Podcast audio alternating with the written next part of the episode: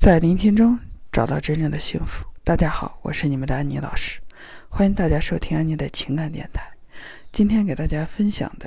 话题就是原生家庭里的缺爱对两性关系的影响。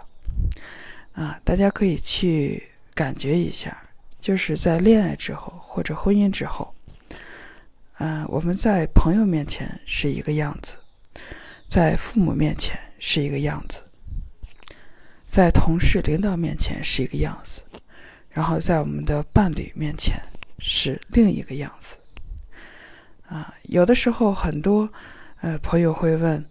呃，为什么安妮就是我们的两性关系，我现在的关系处成这个样子，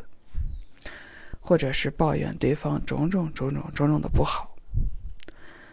嗯，然后呢，他就会想，是不是对方？怎么怎么对不起我啊？是不是对方怎么怎么，呃，哪里有各种的缺点？是不是对方不适合结婚？是不是对方，呃，已经不能在一起过下去了？这个时候，我们去考虑一点啊，就是很多在恋爱中啊，比如说他不停的失恋，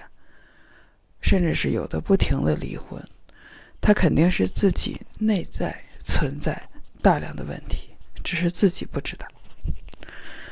而他自己内在存在大量的问题，他不可能，就是尤其是在成年之后，他是很少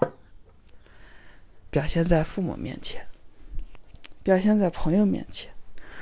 表现在同事哎等等一切人面前，但是往往性格中，他最微弱、最脆弱，甚至所有的委屈、抱怨、不堪。它会呈现爆发在两性关系里，而它的源头，所有的痛苦的源头都来自于他内在缺爱、缺安全感。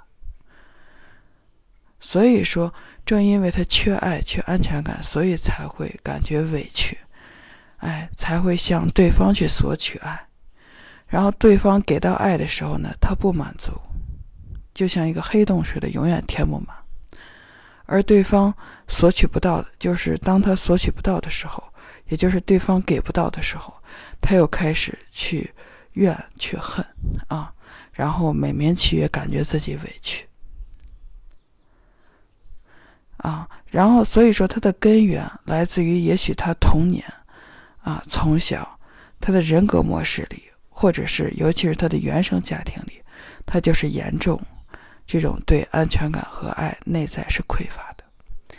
要么父母之间就是离婚，要么父母之间即使是，呃不离婚，但是在一起交交流，整个家庭也是，呃充满了相对是负向能量，也就是美名其曰凑合过。所以说，长日日积累月的这种常年的积累吧，就会导致他内在。这种缺爱，然后又渴望爱，又抓取爱，啊，缺安全感，又渴望安全感，又去抓取安全感，正是这种渴望、抓取，导致他未来的婚姻关系中，不管是恋爱中还是婚姻中，这一点就会爆发。一爆发，时间长了，对方会受不了，然后自己也陷入迷茫。